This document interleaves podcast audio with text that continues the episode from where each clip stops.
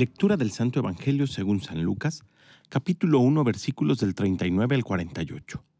En aquellos días María se encaminó presurosa a un pueblo de las montañas de Judea, y entrando en la casa de Zacarías saludó a Isabel. En cuanto ésta oyó el saludo de María, la criatura saltó en su seno. Entonces Isabel quedó llena del Espíritu Santo y levantando la voz exclamó, Bendita tú entre las mujeres, y bendito el fruto de tu vientre. ¿Quién soy yo para que la madre de mi Señor venga a verme? Apenas llegó tu saludo a mis oídos, el niño saltó de gozo en mi seno.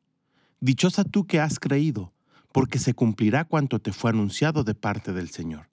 Entonces dijo María, mi alma glorifica al Señor, y mi espíritu se llena de júbilo en Dios mi Salvador, porque puso sus ojos en la humildad de su esclava.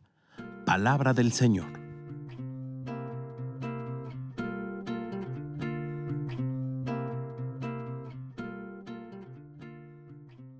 El día de hoy celebramos en toda América la solemnidad de Nuestra Señora de Guadalupe.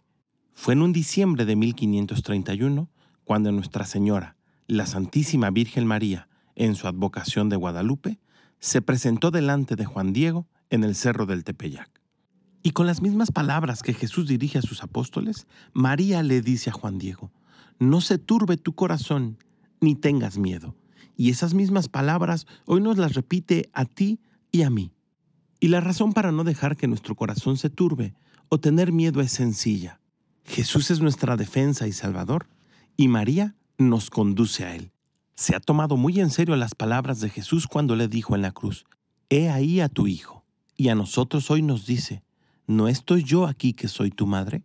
Pidámosle pues al Espíritu Santo que, igual que a Isabel, nos llene por completo y podamos decir, bendita tú entre todas las mujeres. Que tengas un gran día y que Dios te bendiga.